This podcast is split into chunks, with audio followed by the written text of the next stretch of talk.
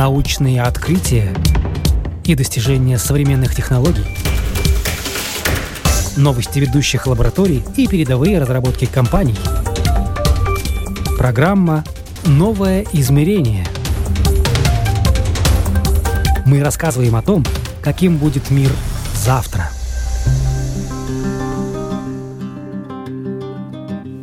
Он намного опередил свое время, стал пионером ракетостроения, гением космонавтики. Фридрих Цандер – рижанин, которым мы гордимся и которого знают во всем мире. Это программа «Новое измерение». Меня зовут Яна Ермакова, и сегодня наша программа о великих людях космонавтики.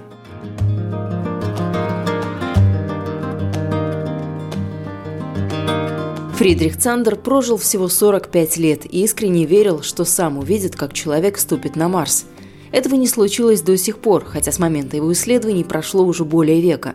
Если бы не преждевременная смерть ученого, он бы сделал куда больше открытий, считает российский космонавт Александр Александров. Сейчас он пишет книгу о знаменитом инженере, собирает материалы, много времени проводит в архивах. Заглянул и в Ригу, в музей Цандера. Порог музея Александров переступает с трепетом и со словами. Ну, вы представляете, мои родители вместе с Цандером сидели в этом подвале династию мне приписывают все время. Династия ракетчиков. Они там копались в этих мелких ракетах, а вот я вот на этой большой ракете полетел. В середине Королев, который построил большую ракету. Ну, да. а, а начало-то вот оно где было. Началось все с Циолковского. Позже его дело продолжил и Фридрих Цандер. Полет человека в космос – это настоящий прорыв, равных которому нет и по сей день. Все изобретения и достижения прогресса меркнут по сравнению с тем, что открыл человеку космос и его изучение. Цандер в этом отношении знаковая личность. Он повел за собой целое поколение инженеров, техников и будущих космонавтов, в том числе и родителей Александра Александрова. Они работали в сфере ракетостроения с другими выдающимися инженерами-конструкторами, такими как Сергей Королев. На их время пришелся и триумф Юрия Гагарина – Сегодня Александр Александров – летчик-космонавт, доктор технических наук и советник президента ракетно-космической корпорации «Энергия». Он не раз выходил в открытый космос и благодарен именно отчасти Фридриху Цандеру за возможность посмотреть на Землю не с высока, а с высоты. Верной спутницей на этом пути для Александра всегда была его супруга Наталья. Муж космонавт, это как? Ну, это непросто. Конечно, это непросто. Это редко видишь. Но дело в том, что мы еще и работали вместе, поэтому мне понятно было, почему и как. И, конечно, это сложно, это волнение, это переживание, это, все это было. Ну вот он там, вы здесь. Как происходила коммуникация? В лучшем случае раз в неделю э, встречи, такие радио или телевидение. В худшем случае там пару раз в месяц. Э, между этим постоянный сбор информации, поскольку надо было что-то рассказать. Вы сейчас хранительница очага или вы тоже как-то связаны с э, космосом? Сейчас нет, а работали, да, мы вместе работали. И э, надо сказать, что когда работаешь и все это знаешь, и все это видишь, гораздо сложнее, чем когда вот потом уже были маленькие дети, и второй полет я большую часть была отстранена от, от этой своей деятельности.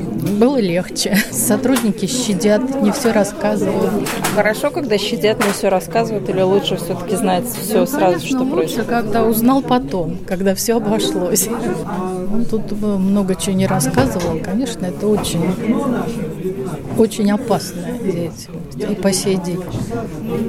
Хотя условия они легче стали под коммуникацией и вообще работа. Вот все эти опасности, они все равно остались.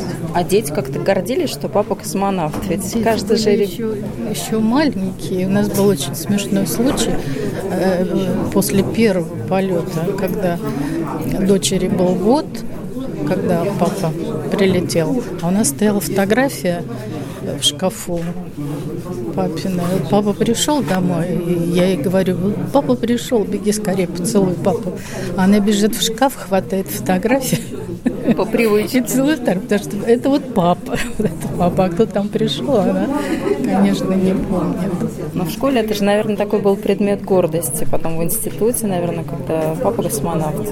Ну, так воспитаны были и мы, и дети наши, что особенно об этом не распространялись. И сейчас вот внук учится. А вам никогда не хотелось вот туда, в космос? Нет, не хотелось.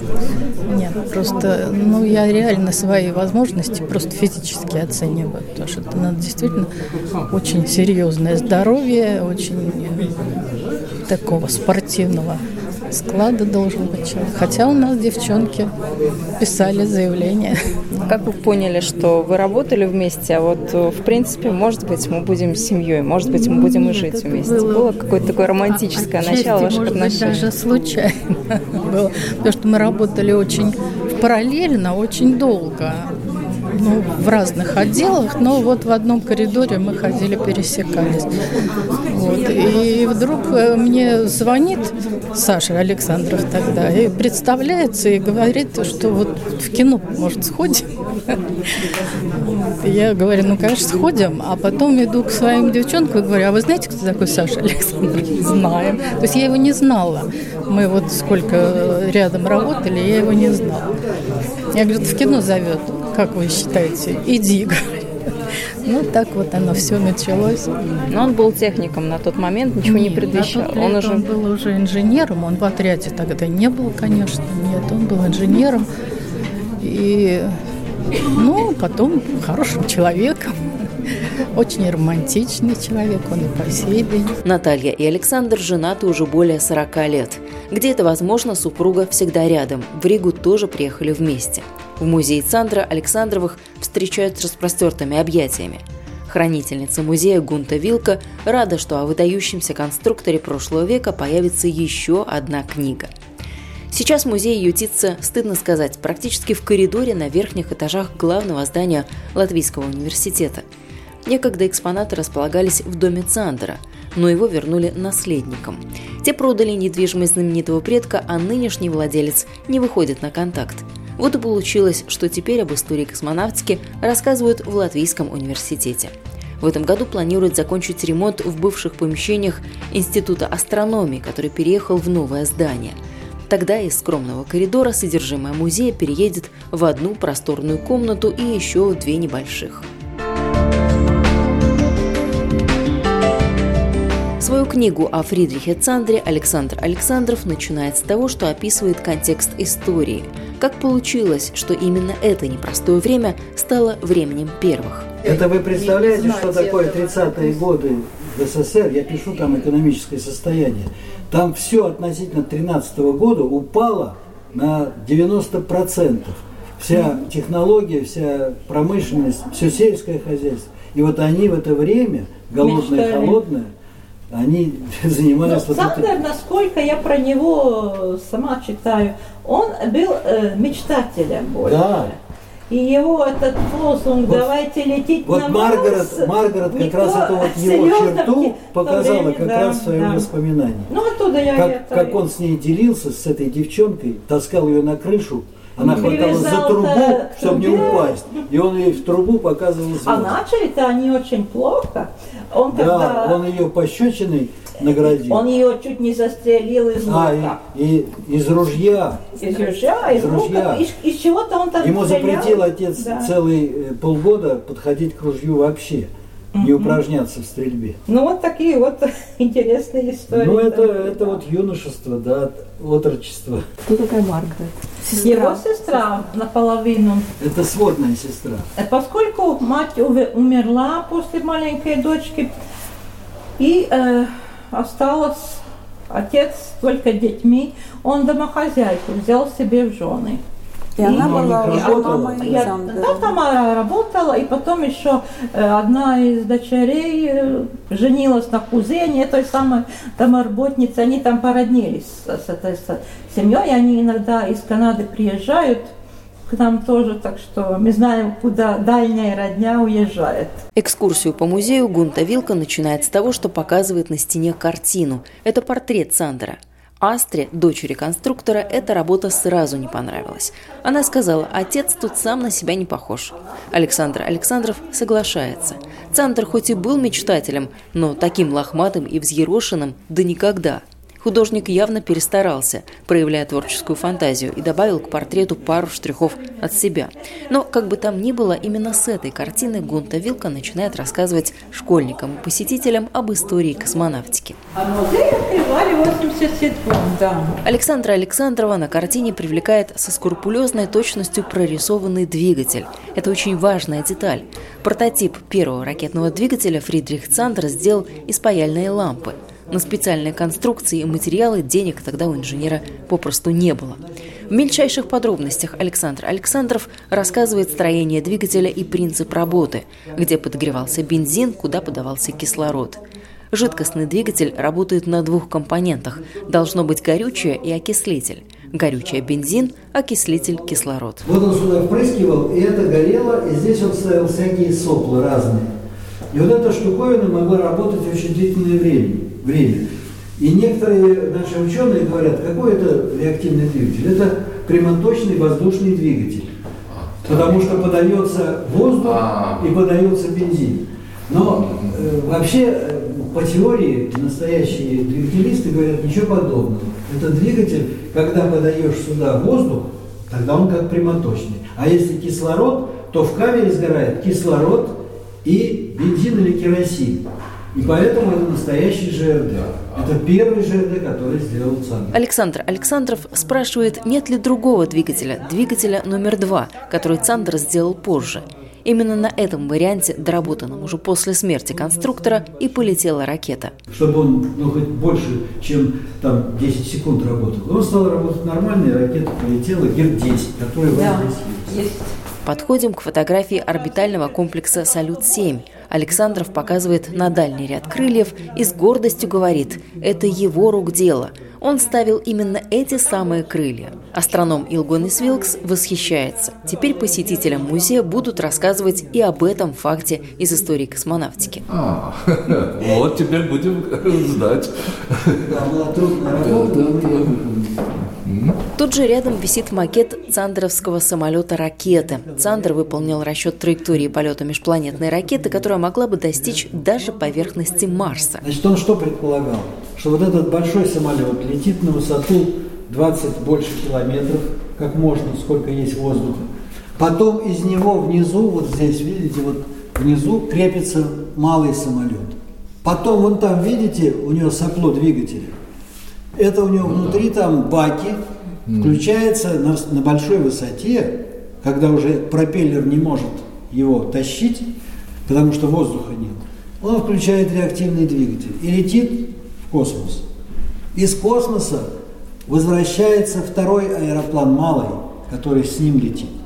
Тот малый аэроплан, так. как шаттл, как буран, планирует на Землю. Вот это его первое открытие было – возвращаться на Землю не с помощью капсулы и парашюта, а с помощью планирования. Да, я знаю, что он делал расчеты, но не знал, что он подразумевал также конструкции. Второй самолет. Вот в той книге, которую я смотрел и которые да. выпущены позже, mm-hmm. там это пишется. Но его идея о том, что использовать металлические части... Это само собой. Они вот на этом двигателе пытались тогда засунуть металл легкий для того, чтобы сжечь, и чтобы не использовать только топливо, а еще и, и конструкции. Но ну, это, к сожалению, не получилось. Да, У них ничего не получилось. Все спекалось, там ну, ничего не, не лезло. В общем, они сказали, не будем металл использовать, это не годится. Да. Экономно было бы, но... И это его первое открытие, он первый. Вот там приписывают Кондратюку это, но он не знал, что есть сандеровские достижения в этом. Далее внимание Александра Александрова привлекает до боли знакомый бланк с закорючками. Именно так выглядит программа полета, которую расписывают в Центре управления полетами. Такие почти что стенограммы составляла в свое время его супруга. Она вот этим вот занималась, когда я летал. Она рисовала вот эти программы для того, чтобы Нам не дали мы знали, куда лететь. А Она, это вот ее- такая большая простыня. Половина ее Вот здесь, вот здесь подписывают все руководители, которые составляли. Я работал тоже в этом центре управления еще до того, как стал космонавтом, вернее, как полетел. И занимался вот управлением полетом э, станции «Салют-4», «Салют-6» и кораблей «Союз». А Наташа, когда я полетел, она работала в центре управления полетом и занималась вот этими программами. Планировала наши полеты. В музее имени Цандра один экспонат интереснее другого. Выдающийся конструктор изучал также погодные явления. Первое его исследование именно о влиянии погодных условий на полеты. Как меняется температура, давление и другие параметры. Все это очень важно. Приборы, которые он использовал, были передовыми для того времени. Даже некоторые самые умные сегодняшние датчики и сенсоры не настолько точны. А вот это вот очень интересные приборы, они сами по себе того времени, они были на... Я скажу, что да. многие приборы сегодня так не И работают. температура, и давление. Гунта Вилка останавливается около черно-белой фотографии. Это семейное фото. Тут у нас самый лучший его портрет. Отец и мать. Птица мать. Э, ну, А мать мама- Это мать первая или мать? Это мать, мать. настоящая. Это центр, да. Красивая. Она была из Дрездена, ее отец был дирижером э, оркестра, так что она пыталась музыку внушить детям, но она слишком Но не быстро ушла, так что музыку они там э, не особенно Ну, увлекались. отец был очень строг, да? И Очень. да, и он интересовался на, науковедением, и вот всех детей в это поприще Отец Цандера был выходцем из купеческой семьи и работал врачом. Мать происходила из семьи музыканта. Фридрих был четвертым ребенком.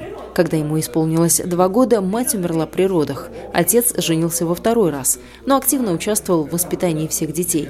Цандер писал в автобиографии. Уже с детства в темные зимние вечера я любил стоять у окна и смотреть на звезды. Мой отец был большим любителем естествознания, ряд лет активно работал в музее, в котором он нам показывал чучело птиц и зверей всевозможных пород, а также остовы и части ископаемых допотопных животных и метеорные камни, упавшие с неба. В 1894 году, когда мне было 7 лет, он ездил в Баку и за Каспийскую область и привез оттуда крабов, ящериц, варанов, черепах и змей. Мы, дети, конечно, сильно восприняли все это. Одновременно нам рассказали о том, что представляют собой звезды, луна и планеты, и прибавляли при этом, что там можно найти новых животных более причудливой формы. Дети слышат лишь половину сказанного так, и я помню, сильно огорчился и даже заплакал, когда мне сказали, что туда еще нельзя полететь.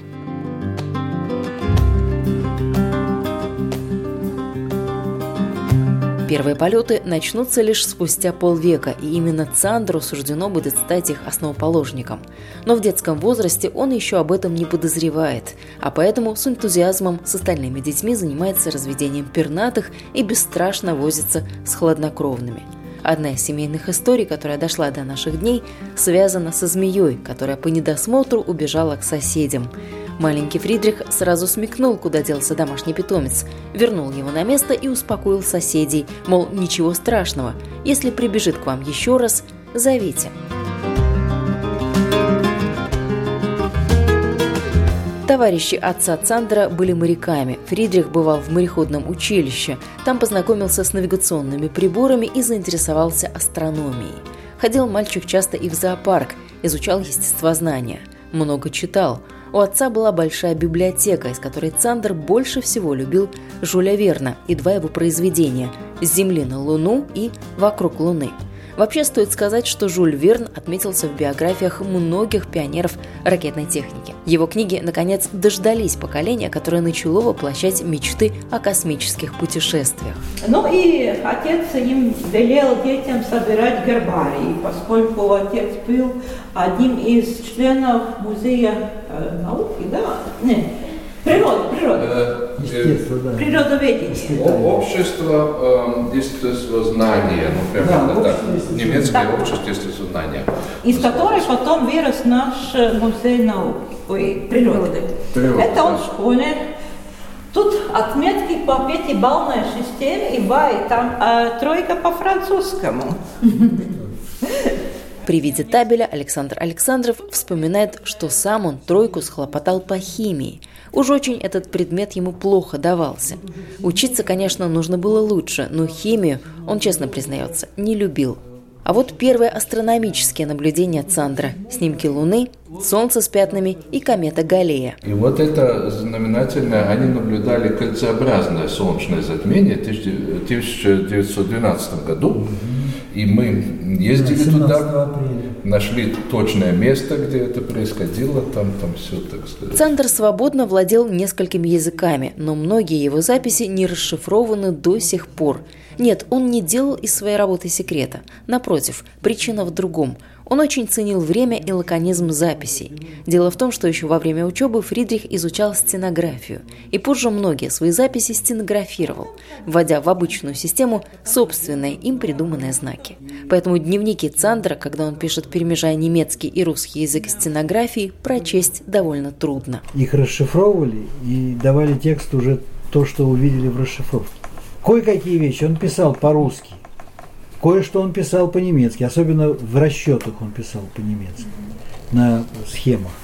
А в основном все испытания, результаты и отчеты он писал на стенографии. В университете Цандр уже учился на все пятерки и в дневниках в это время между строк делал любопытные пометки. Я вам скажу, в седьмом году он уже э, вышел практически на такие вещи, как двигатели уже конструкцию двигателя. Ну да, уже два года с, учился самих аппаратов, в, которые летят. В Германии, вот да. уже тут он со всем этим багажом поступает здесь в политехникум. И, но все равно там э, пересчитаны подарки на Рождество.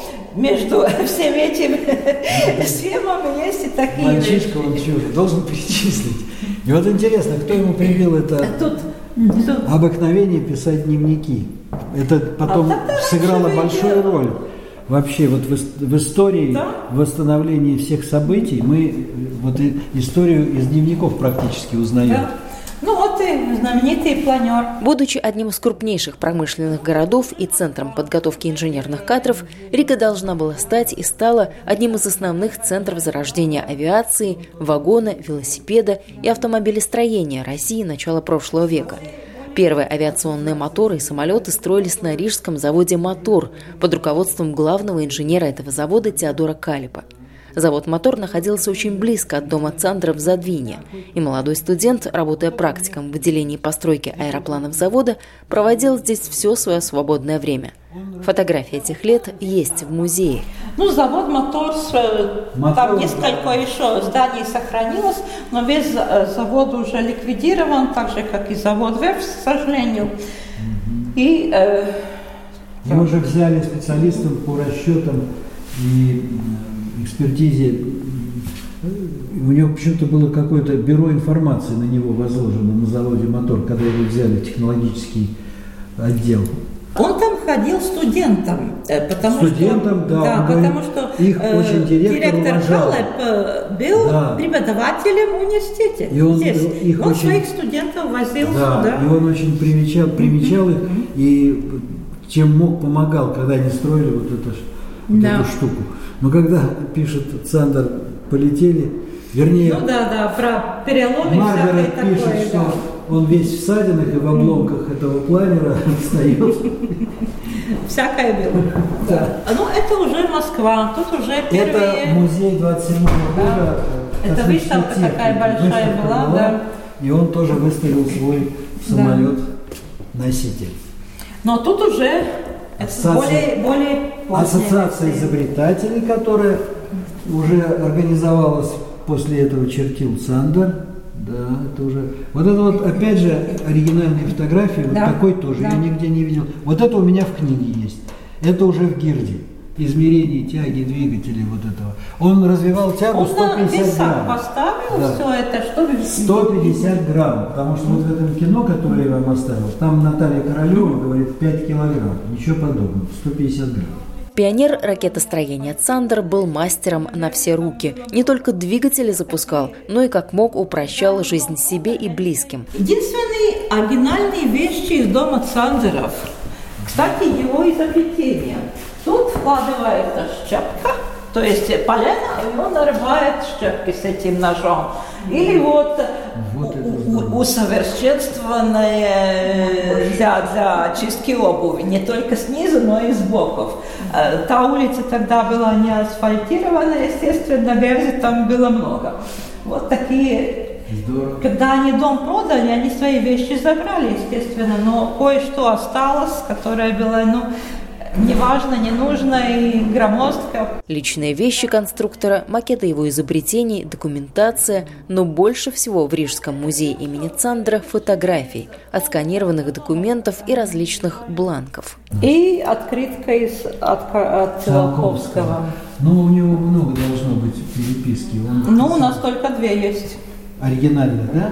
Ну каких оригинальных? Перефотографировали. А, а где же оригинал? В архиве в Москве. Да? Когда в 87 году э, музей открывали, наш фотограф туда ездил, все сфотографировал. А тут разные, как будто диапозитивы, что он на лекции. Он всегда на лекциях да. использовал да. диапозитивы. Я, он писал об этом.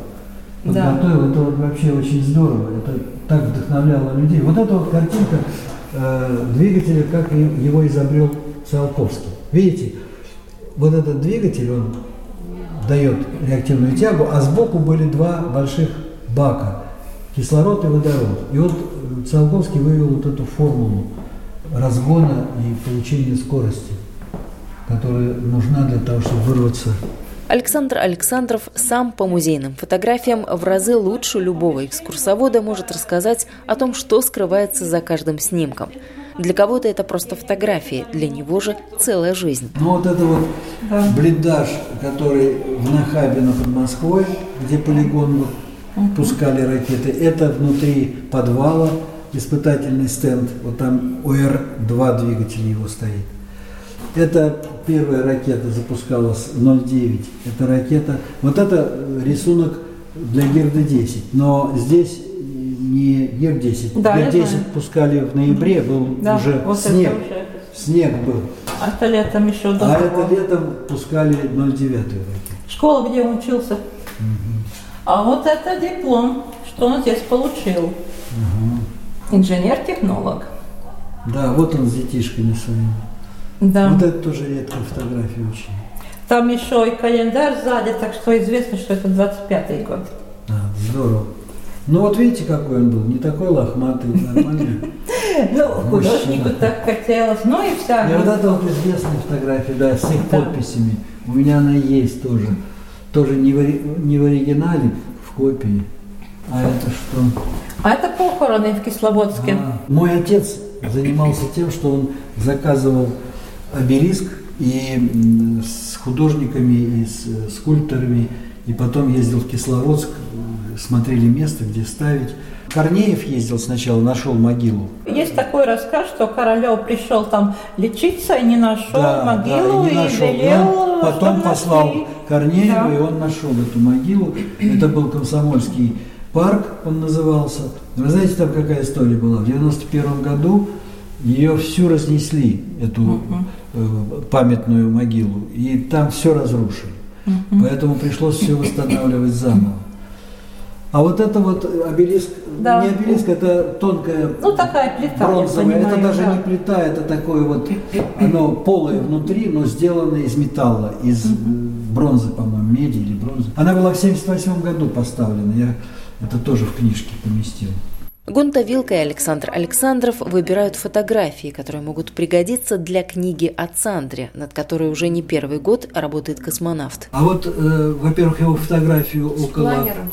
С планером Да, сейчас будет с планером. Кстати, он планировал экраны да. делать с помощью паруса, которыми можно да. лучами солнца, они будут корпускулярное излучение солнца двигает парусом и тащит космический корабль.